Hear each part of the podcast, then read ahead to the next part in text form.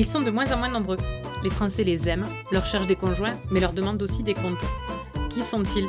De quoi est fait leur quotidien? Pourquoi exercent-ils ce métier? Et d'ailleurs, est-ce vraiment un métier? Les agriculteurs nous nourrissent, façonnent nos paysages. Pour mieux les comprendre et mieux apprendre à les aimer, on va prendre le petit déjeuner avec eux et essayer de mettre nos pieds dans leurs bottes.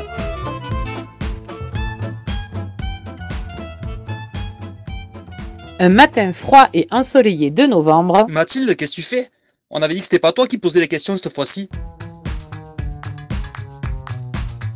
L'agriculture est un sujet qui intéresse de plus en plus les Français parce qu'il touche à leur alimentation, à leur paysage, à leur territoire.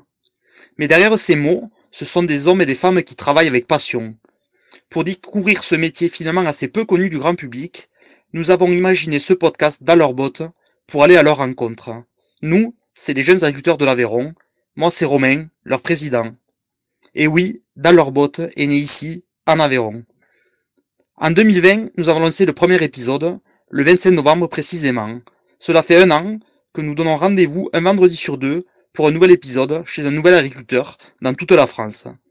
Pour cet épisode anniversaire, nous avons eu envie d'inverser l'exercice et de nous poser nos questions à Mathilde.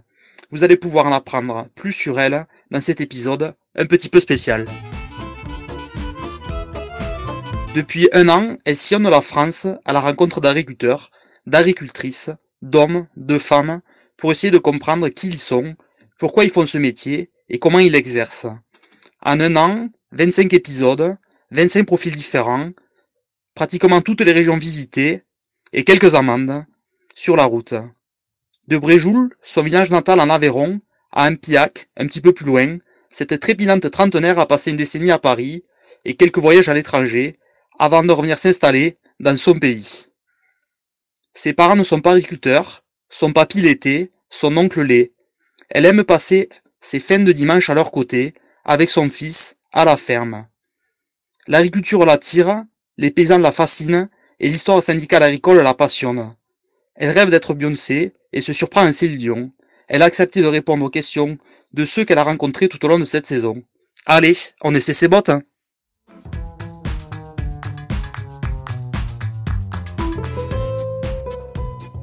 Oui Mathilde, du coup ça fait un an que tu te mets dans les bottes des agriculteurs, que tu vas chez eux. Du coup je voulais savoir si tu y avais déjà songé ou si ça t'a traversé l'esprit dans cette année d'acheter tes propres bottes et de, et de rejoindre le métier d'agriculteur. Alors, oui, ça me, ça me traverse l'esprit régulièrement, surtout quand j'en ai un peu marre du travail euh, de bureau. C'est pour ça que je vais souvent, euh, je vais souvent voir les vaches quand même. De là à me dire que j'en serais capable, euh, je crois pas, parce qu'il y a plein de qualités et de compétences qu'il faut que j'ai pas. Euh, mais oui, ça m'a traversé l'esprit. Et c'est vrai que de les voir tous euh, finalement aussi heureux et épanouis, bien que pas non plus idéalistes, hein, ça quelque part ça donne envie parce que parce qu'on sent que c'est un, métier qui peut être un endroit où on est très heureux quoi. Donc euh, ouais, ça me traverse l'esprit. Et en plus, je me suis trouvé des bottes très confortables maintenant. Et du coup, ça me permet de ne plus avoir les mollets serrés. Et du coup, je voulais savoir, avec tous les agriculteurs que tu as rencontrés, et vu qu'on fait le même métier, est-ce que chaque personne et chaque paire de bottes est unique. Alors ça, je pense qu'en tout cas, chaque relation à sa paire de bottes est unique. Je pense qu'on retrouve quelques marques et quelques modèles euh, identiques, mais euh, effectivement, je pense que finalement, l'agriculture, c'est surtout une histoire de relation avec ses bottes. Il y en a qui les détestent parce qu'elles serrent trop, il y en a qui les adorent parce qu'elles sont confortables, il y en a qui les mettent toute l'année, il y en a qui les mettent que quand il pleut, euh, il y en a qui n'en ont pas. Euh, mais en tout cas, ils ont tous une relation avec les bottes. Donc, euh, je dirais que c'est la relation avec les bottes qui est unique, pas les bottes. Bonjour Mathilde. Si tout était possible, quelle est la personne avec qui tu voudrais réaliser le podcast? Euh, Alors, cette question-là, on se l'était posée l'année dernière. Il y en a beaucoup que j'ai eu cette année. Donc, euh, ça commence à devenir un peu plus compliqué euh, sur les gens que je connais. On a quelques personnes qui nous ont promis de participer. on espère que ça va se faire vite. Si tout tout était possible, euh, je crois que ce serait euh, même la résurrection, euh, ce serait Raymond Lacombe. qui était président de la FNSEA années, à la fin des années 80, début des années 90, qui était avéronnais, dont j'ai beaucoup lu les discours et qui, je trouve, est une personnalité très inspirante. et quand on parle de pureté de conviction, je pense que là, on en avait un exemple phare et euh, aujourd'hui euh, l'engagement de Raymond Lacombe il n'est pas encore assez reconnu et euh, même par le milieu non agricole parce que parce que c'était quelqu'un qui croyait beaucoup beaucoup justement à la à la cohabitation des différents métiers des différentes professions au sein d'une ruralité riche et forte. Du coup ouais je crois que ce serait vraiment Raymond Lacombe. Et là pour le coup je serais vraiment trouilleuse d'aller le voir parce que parce que c'est quelqu'un qui m'impressionne beaucoup. Je voudrais savoir Qu'est-ce qui te rend le plus fier dans ce projet? Euh... Ce qui me rend le plus fier, il y a tellement de choses qui me rendent fier.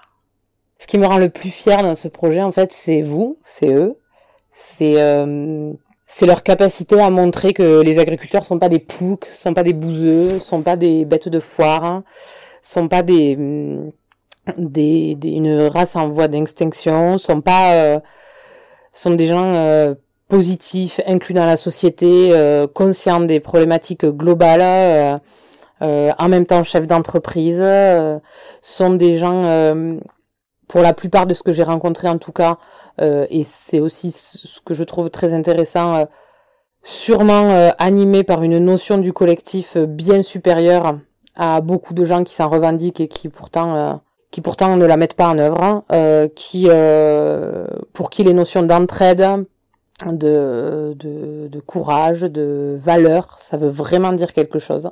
Euh, on le retrouve dans d'autres professions, il n'y a pas que chez les agriculteurs, mais, mais en tout cas de réussir à montrer que, que le, le, le, le plouc qu'on montrait à la télé euh, et le fait que paysan était une insulte il y a encore quelques années, euh, ben on en est bien loin, on en a toujours été loin, mais, euh, mais on n'avait pas les moyens pour le montrer, de communication, et, euh, et ça, ça me rend fière en fait, fière de de, de faire prendre conscience euh, que que les agriculteurs dans leur diversité euh, euh, ils sont ils sont des membres j'allais dire normaux mais dans le bon sens du terme de la société. Et que et que et que voilà ils sont ils sont ils sont juste comme nous et et ils ont juste la petite mission de nous faire manger tous les jours quoi est-ce que tu n'auras pas envie un jour de devenir agricultrice toi aussi? Euh, Alors ça reprend un peu la question de Michael. Euh, je sais pas si, enfin, je, je, je, trouve ça fascinant, donc donc forcément euh, ça donne envie en fait quand on les voit euh, encore une fois aussi euh, aussi heureux. Euh, donc l'envie, oui. La concrétisation, j'en suis pas certaine parce que comme bah, comme je l'ai dit tout à l'heure, moi ma passion c'est de parler surtout. Euh, et que toutes mes vaches, ne, mes vaches, bon en l'occurrence parce que j'aurais des vaches si j'étais agricultrice évidemment, euh, mais elles me répondraient pas. Donc du coup, je pense que je pense qu'il y aura un moment où ce serait une relation à sens unique qui ne me satisferait pas. Donc euh, pour l'instant, je, je, je ne me projette pas euh, plus sérieusement. Euh, je suis heureuse dans le métier que je fais. J'aime aller euh, sur des fermes, euh, donner un coup de main de temps en temps. J'aurais, euh, je ne pense pas avoir les épaules pour être agricultrice. Qu'est-ce qui t'étonne ou te surprend le plus quand tu rentres pour la première fois dans une exploitation agricole? Je ne sais pas si c'est que ça m'étonne ou me surprend, mais je, je cherche des repères. moi, donc originaire d'Aveyron, je suis plutôt, je suis plutôt, j'ai plutôt baigné dans l'élevage. Euh, du coup, euh, quand je rentre sur une exploite, la première chose que je vais regarder, c'est euh, si je sais à quoi, sert le, à quoi sert le matériel que je vois devant moi, si je comprends un peu les bâtiments, si je... Voilà, ça c'est la première chose, c'est me chercher des repères. Hein. Et ensuite, ben, si j'en ai pas, je vais du coup poser beaucoup de questions pour essayer de comprendre ce qui, ce qui se trame devant moi. Et si j'ai des repères, je vais quand même essayer de trouver les différences. Donc c'est pas forcément de la surprise, mais euh, mais c'est plus ouais chercher à, à vite euh, vite comprendre euh, qu'est-ce qui se joue sur cet espace-là. Quel a été ton meilleur souvenir de podcast et le moins bien? Alors mon meilleur souvenir de podcast? Ah là, c'est pas évident ça, hein, dis donc.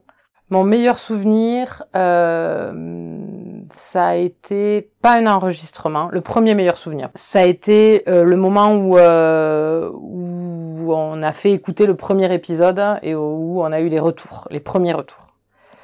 Parce que c'était un concept, parce qu'on savait pas si ça allait fonctionner ou pas. Donc ça, ça a été le, premier, le premier bon souvenir, ce moment où on a senti que voilà, il y avait ça, le concept, euh, il y avait une adhésion au concept. Donc ça, ça, ça, ça m'a fait plaisir. Un autre vraiment très bon moment, ça a été euh, quelques discussions euh, autour de la conviction. Et finalement, les meilleurs souvenirs, c'est des phrases, c'est quelques phrases. Hein, qui ressortent, c'est euh, l'idée que quand la conviction est pure, euh, il faut jamais lâcher. C'est euh, la question de des agriculteurs qui sont de valeureuses personnes. C'est toute cette abnégation qu'on peut retrouver dans dans une passion en fait.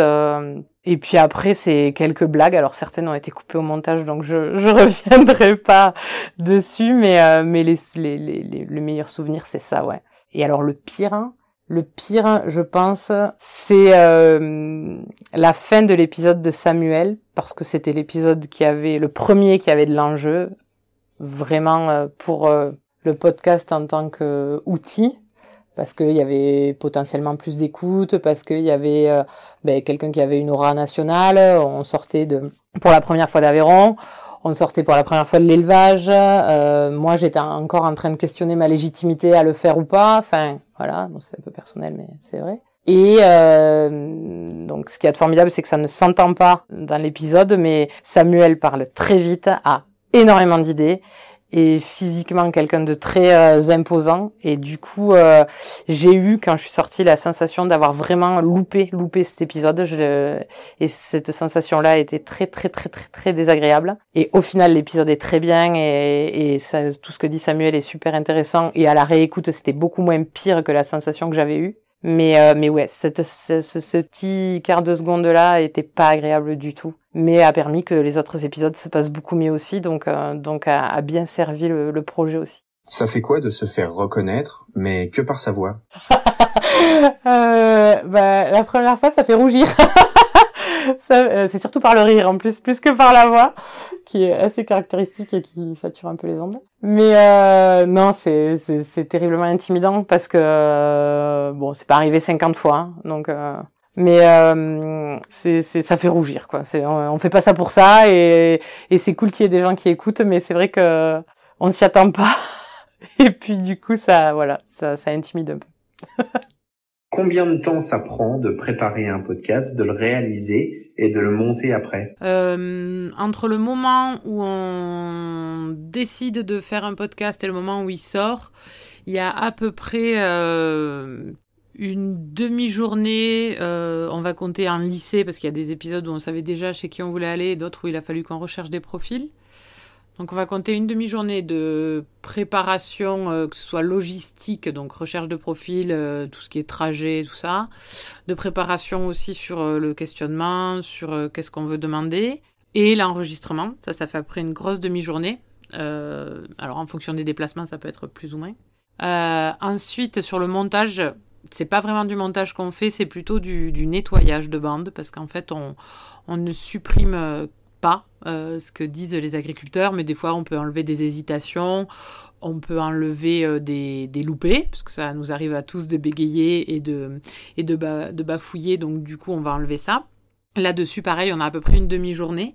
Et puis après, il y a toute la partie communication euh, autour du podcast qui globalement euh, euh, peut durer aussi une demi-journée. Donc on va considérer que pour un épisode, il y a à peu près une journée et demie de travail. Qui a eu l'idée à la base de créer Dans leur botte Dans leur botte, à la base, c'est une idée euh, collective au sein de Jeunes Agriculteurs Aveyron. Euh, c'est parti euh, de, de quelques-uns qui consommions des podcasts. Moi, j'en faisais partie aussi, même si je suis que salarié. Et euh, en fait, on en avait déjà parlé il y a enfin, deux, deux ans ou même trois avant le lancement de Dans leur, de Dans leur botte. Et puis, euh, ben, l'année 2020, avec son lot de confinement, de télétravail, d'actions euh, qu'on voulait réaliser annulées, On s'est dit que les gens avaient du temps pour consommer ce genre de support que nous, ça nous permettait de maintenir malgré tout de la, des actions de promotion du métier et de l'agriculture. Et donc, on a, on a décidé de, de lancer euh, dans leur botte en 2020, euh, juste au milieu du deuxième confinement à peu près. Donc, ça veut dire que en fait, le premier enregistrement a eu lieu le 1er octobre euh, pour un lancement le, le 27 novembre. voilà, c'est à peu près ça l'histoire de Dans leur botte. Avec bah, sur le petit déjeuner, on est parti du constat aussi que c'est le moment où on arrivait le plus à les joindre qu'ils euh, étaient le plus dispo, le plus enclin à répondre à nos questions. C'était finalement un moment un peu, euh, un peu entre deux dans la journée. Euh, alors, pour le coup, plutôt des éleveurs, parce que c'est ce que nous en Aveyron, on a le plus les éleveurs, mais voilà, malgré tout, le petit déjeuner, c'est un moment qui est quand même un peu à part dans la journée d'un agriculteur, et donc ça, ça nous a collectivement aussi paru intéressant de nous positionner sur ce moment-là pour, pour aller enregistrer. Bonjour Mathilde, on sait que tu as toujours travaillé dans le monde agricole, même lorsque tu étais à la capitale. Qu'est-ce que c'est qui te botte dans ce domaine? Euh, Il y a tellement de choses. Euh, déjà le principe que l'agriculture c'est euh, sûrement une des seules activités qui est nécessaire à tous les Français puisque ça produit notre alimentation. Euh, c'est aussi, je pense, le fait des personnalités que j'ai pu rencontrer dans ce milieu-là et qui, pour la plupart, se sont toutes révélées d'une façon ou d'une autre assez attachantes. Euh, et puis il y a aussi une dimension territoriale parce que parce que l'agriculture a façonné euh, le territoire dans lequel j'ai grandi, qui est l'Aveyron. Du coup, j'y suis attachée parce que ça, hum, parce que ça, ça signifie aussi euh, ce territoire-là et ça, ça engage aussi euh, l'économie euh, du territoire, les paysages, les produits, puis aussi un certain art de vivre qui, malgré tout, est conditionné à, à nos origines paysannes pour la plupart, même si on n'est pas tous fils ou filles d'agriculteurs, on a quand même tous des origines qui viennent de là en Aveyron. C'est un peu ce tout-là qui a fait que je me suis tournée vers l'agriculture et après j'y suis restée parce que j'ai toujours trouvé que les enjeux étaient intéressants et les gens attachants.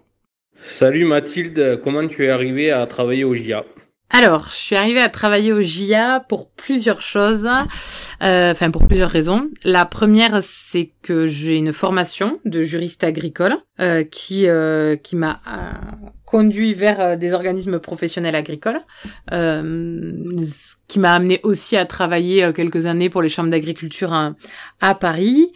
Et puis et puis j'ai voulu regagner mes mes terres natales euh, avec mon petit garçon et, mon conjoint euh, quand mon petit garçon est né. Et donc du coup, je suis revenue en Aveyron. Et il se trouve que euh, à ce moment-là, il y a un poste qui s'est ouvert à GIA Aveyron et donc donc j'ai été recrutée. plus idéologiquement, on va dire, le syndicalisme agricole, c'est quelque chose qui m'a toujours intéressé.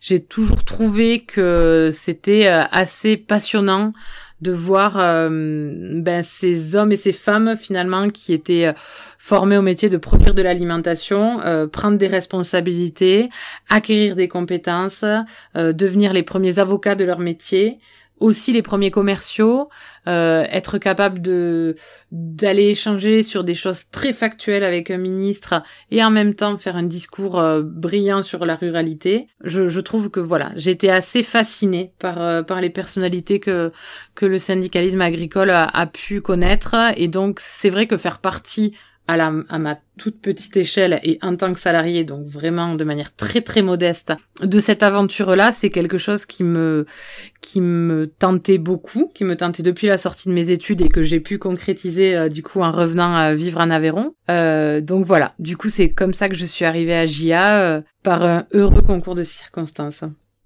Bonjour Mathilde.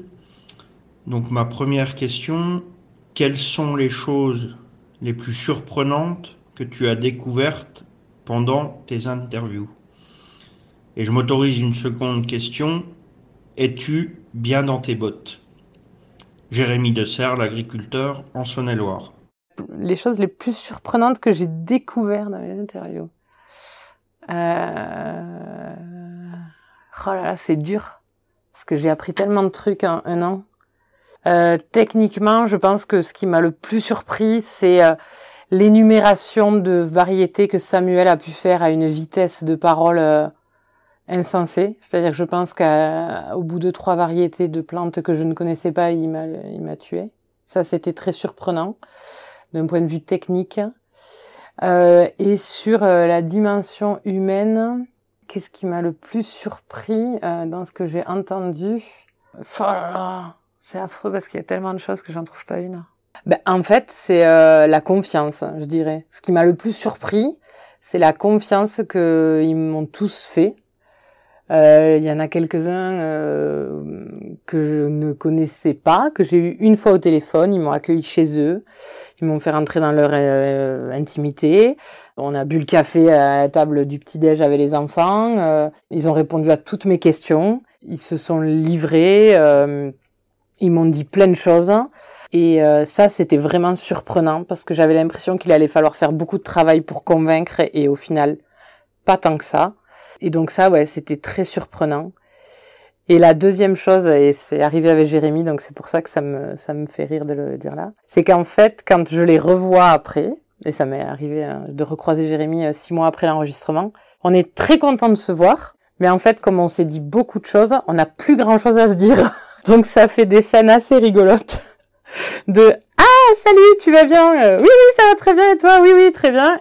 Et plop plus rien à se dire parce qu'en fait on a déjà tellement euh, discuté et tellement euh, que au final euh, au final il faudrait encore euh, voilà réembrayer une discussion beaucoup plus profonde. Donc voilà ça c'est aussi c'est plus rigolo que surprenant mais c'est vrai que c'était assez étonnant la première fois que c'est arrivé. Donc ouais je dirais que c'est ces deux trucs là et la deuxième c'est savoir si je suis bien dans mes bottes eh ben, j'y suis sacrément bien, ouais, quand même. Euh, ouais, j'y suis quand même très bien et, euh, et aussi grâce à eux tous, parce que parce que c'est euh, c'est vachement riche comme rencontre et du coup, ouais, grâce à eux tous, j'y suis bien. Bonjour Mathilde, c'est Bastien, le viticulteur de Saône-et-Loire. Donc ma question est la suivante. Qu'est-ce qui te plaît le plus, ou plutôt qu'est-ce qui te fait le plus vibrer dans cette aventure qu'est dans leur botte? Bonne journée et bonne continuation. Oh ben c'est de rencontrer les gens. Moi je pense que clairement c'est de euh, je le dis depuis que je suis toute petite, un jour je serai payée pour bavarder et c'est exactement ça. Aujourd'hui mon boulot c'est d'aller voir des gens, de leur poser des questions et de discuter avec eux. Donc si on, demandait à ma mère, je pense qu'on pouvait pas rêver mieux pour moi. Euh, non, c'est ça, c'est d'aller voir les gens, d'aller d'aller comprendre euh, d'aller comprendre ce que c'est finalement que que l'agriculture et que ces gens qui nous qui nous nourrissent, qui produisent notre alimentation, et puis et puis tous ces territoires et et finalement ce que je retiens le plus, c'est pas tellement les paysages, même si j'en ai vu des très beaux, hein, enfin il y a pas de, mais c'est vraiment plus euh, les gens et les moments et les émotions qu'on ressent quand on discute avec eux, quoi. C'est plus ça, ouais. C'est dur hein, quand même. C'est quel exercice je leur demande, je me rendais pas compte. Salut Mathilde, Euh, ma question pour toi, c'est qu'est-ce que un an de questions à tous les paysans de la France, à divers paysans en France, t'ont amené euh, à titre personnel? Ah, euh, ça c'est une bonne question aussi. Bon, elles sont toutes bonnes quand même. hein. Elles ont de l'idée. Euh, bon, évidemment, ça m'a amené de la richesse dans mes rencontres parce que parce que j'ai quand même même rencontré pour la première fois des gens quand j'allais les enregistrer. Donc ça, c'était voilà, c'était toujours riche d'apprendre des trucs. Ça m'a permis, euh, ça m'a fait me questionner aussi un peu sur moi, sur euh, pas mal de choses. Euh, à titre personnel, qu'est-ce que ça m'a amené? À me rendre compte que je riais très très fort.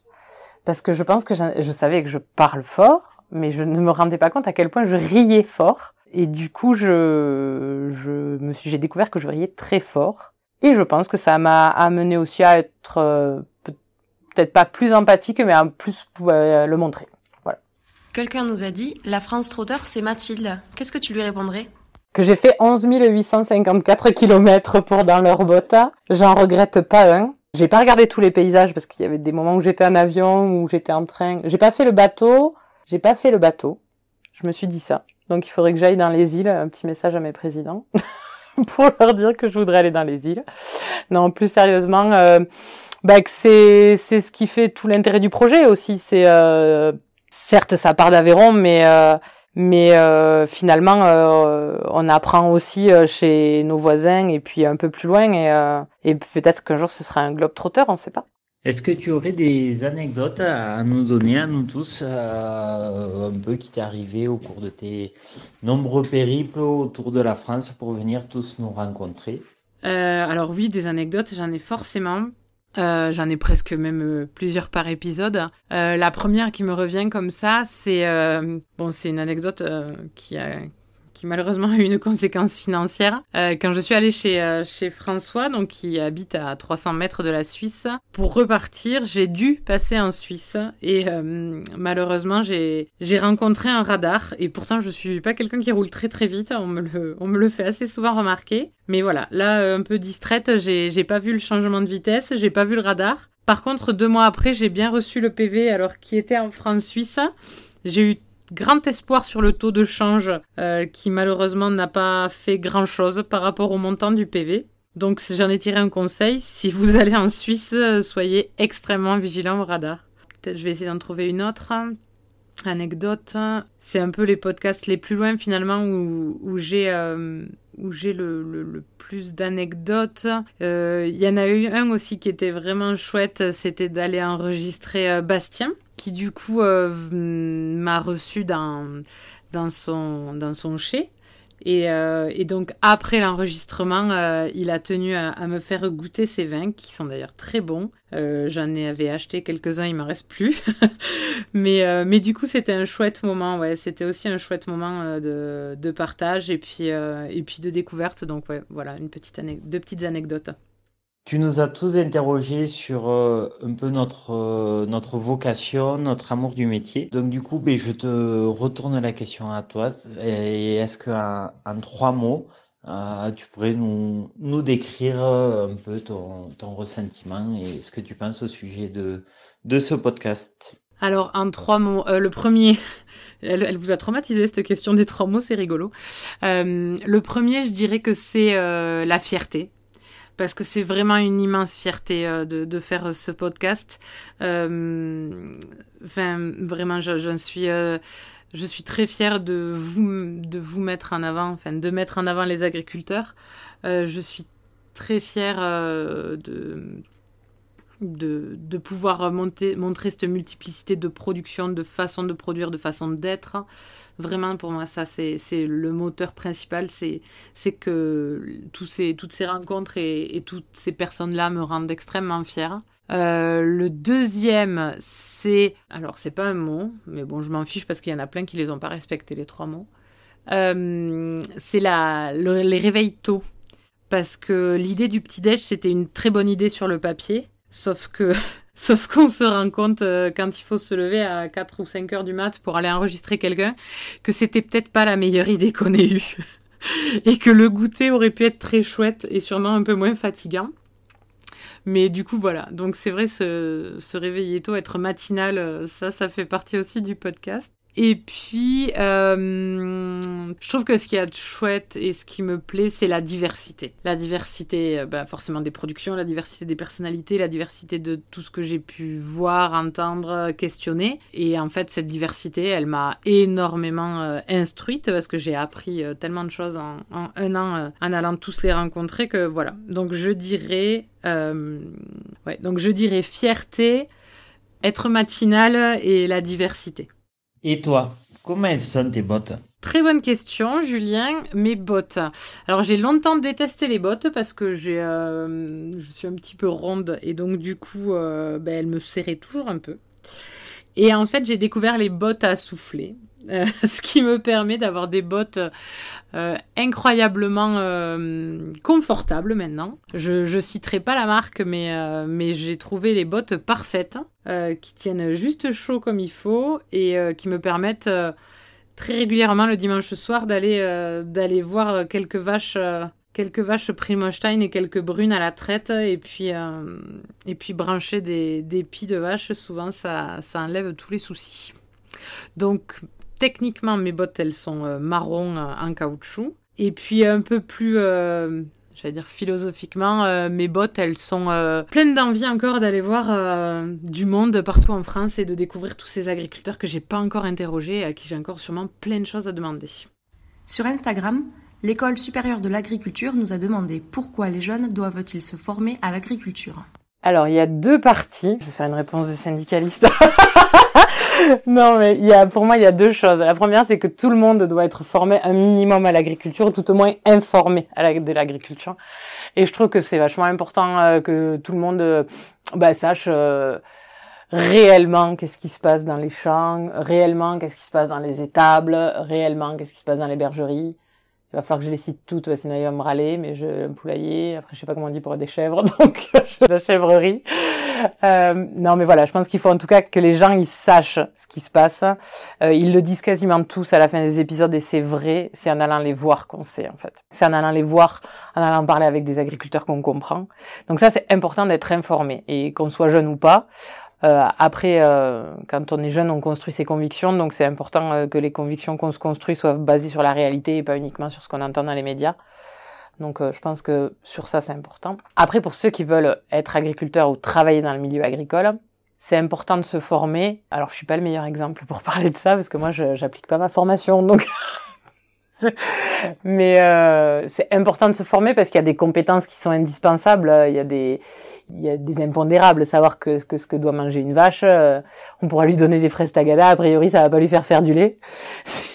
si une plante on lui met euh, on lui met du shampoing, ça va pas la faire pousser non plus. Donc il y a, voilà, il y a quand même deux trois notions à, avoir pour être agriculteur. Et puis il y a aussi euh, il y a aussi des notions un peu plus larges justement de de, de formation continue, de de, de technicité qui évolue tout le temps. Donc il faut aussi que les jeunes quand ils se forment à l'agriculteur à l'agriculture pardon, ils se forment à la formation et ils y prennent goût parce que parce que c'est un des métiers qui évolue le plus.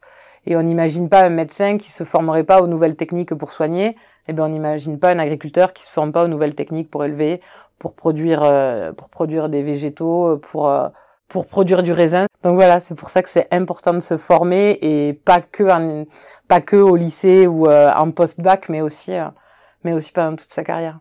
Bonjour Mathilde un peu plus d'un an après ton interview, c'est à moi aujourd'hui de te poser une question.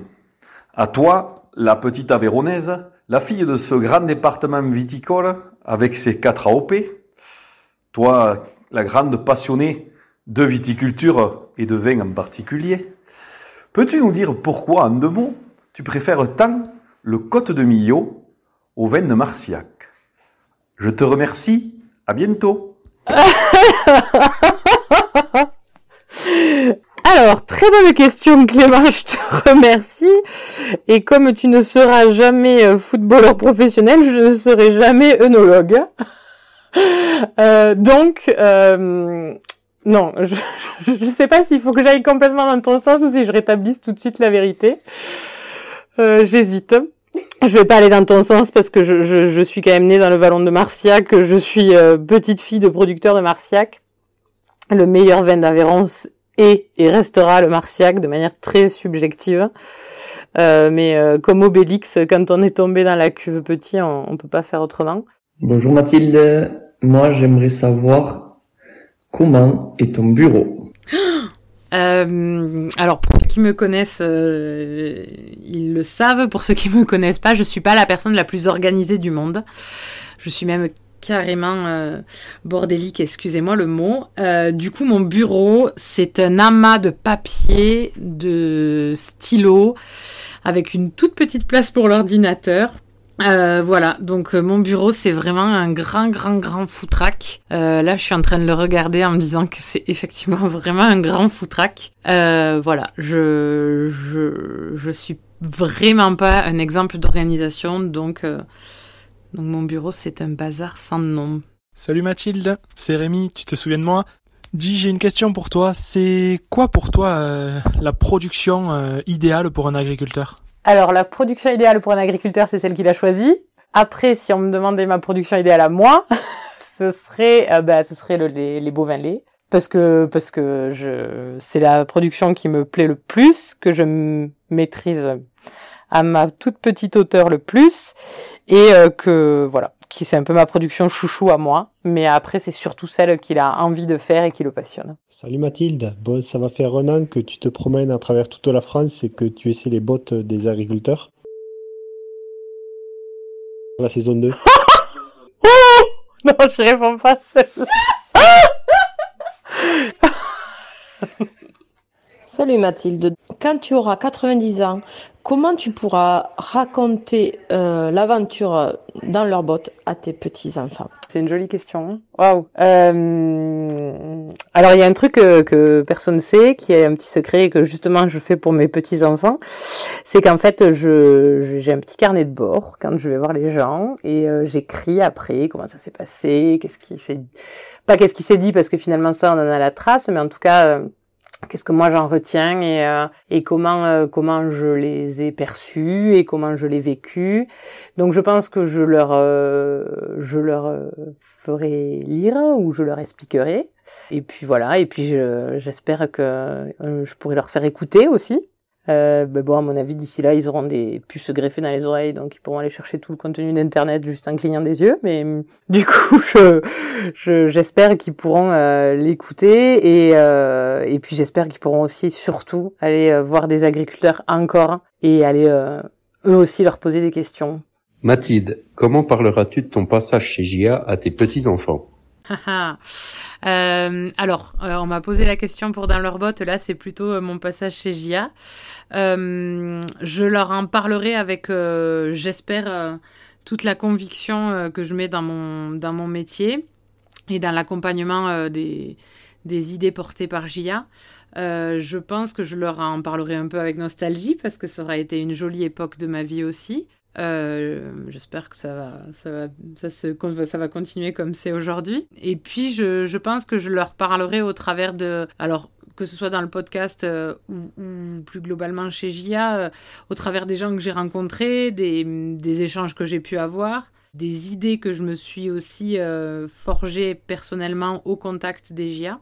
Donc je pense que voilà, je leur en parlerai à travers un peu tous ces prismes euh, et puis, euh, puis surtout avec, euh, j'espère, un grand sourire comme, comme j'ai eu encore aujourd'hui quand je parle de JA et de mon travail. Salut Mathilde, c'est Aurélien Clavel. Du coup, à moi de te poser une question. Avec toutes ces rencontres que tu as fait euh, de profils divers et variés sur toute la France, je souhaitais te poser cette question à la façon Mathilde. Est-ce que tu peux nous décrire pour toi ce qu'est un agriculteur ou une, ag- une agricultrice aujourd'hui, mais en trois mots, s'il te plaît Ok, alors vu qu'Aurélien les trois mots il les avait pas trop respectés, je sais pas si je suis obligée de le faire. Un agriculteur, alors euh, il y a un premier mot, je pense que c'est euh, bon c'est pas un mot, mais c'est un amoureux de la liberté. Je pense que tous les agriculteurs que j'ai rencontrés m'ont au moins dit à un moment dans leur euh, dans leur euh, podcast qu'ils étaient soucieux de conserver cette liberté ou qu'ils y étaient attachés. Donc ça c'est une première chose. Euh, ensuite, il y a euh, le mot nature, je pense, parce que d'une façon ou d'une autre, euh, ils ont un lien particulier avec la nature, de différentes manières. Certains parce que c'est euh, leur, enfin tous parce que c'est leur outil de travail, mais certains le voient comme un outil de travail qu'il faut préserver pour pouvoir continuer à produire. D'autres y mettent plus de philosophie, d'autres l'incluent dans une dimension euh, territoriale et de ruralité, mais en tout cas voilà, le mot nature. Donc je disais, je dirais des amoureux de la liberté, en lien avec la nature. Et le troisième mot, passionné. Parce qu'on parle souvent des métiers passion sur des choses qui sont euh, finalement de l'ordre des passions un peu adolescentes, parce que c'est le moment où on choisit nos métiers, euh, les jeux vidéo, euh, le cinéma, la musique. Et au final, on se rend compte que l'agriculture et le métier d'agriculteur, c'est un métier passion mais qui est inclus dans une euh, démarche économique. Donc c'est assez étonnant, mais ouais, je dirais euh, nature, liberté et passion. C'est chaud, hein On peut avoir adoré la vie parisienne, mais ne se sentir épanoui qu'en Aveyron. On peut avoir visité des dizaines et dizaines de fermes, parcouru des milliers de kilomètres pour aller à la rencontre des agriculteurs, et ne toujours pas avoir assouvi sa curiosité. On peut idolâtrer les agriculteurs et aimer se ressourcer auprès des vaches, mais ne pas se sentir capable d'exercer ce métier. On peut avoir un rire particulièrement communicatif et être embarrassé par l'exposition générée par ce podcast. Enfin, on peut avoir envie d'enregistrer un maximum d'agriculteurs, au-delà même des océans, mais rouler à travers toute la France dans une voiture toute rikiki. C'est ça, servir l'agriculture aujourd'hui. À bientôt dans de nouvelles bottes, car l'aventure continue.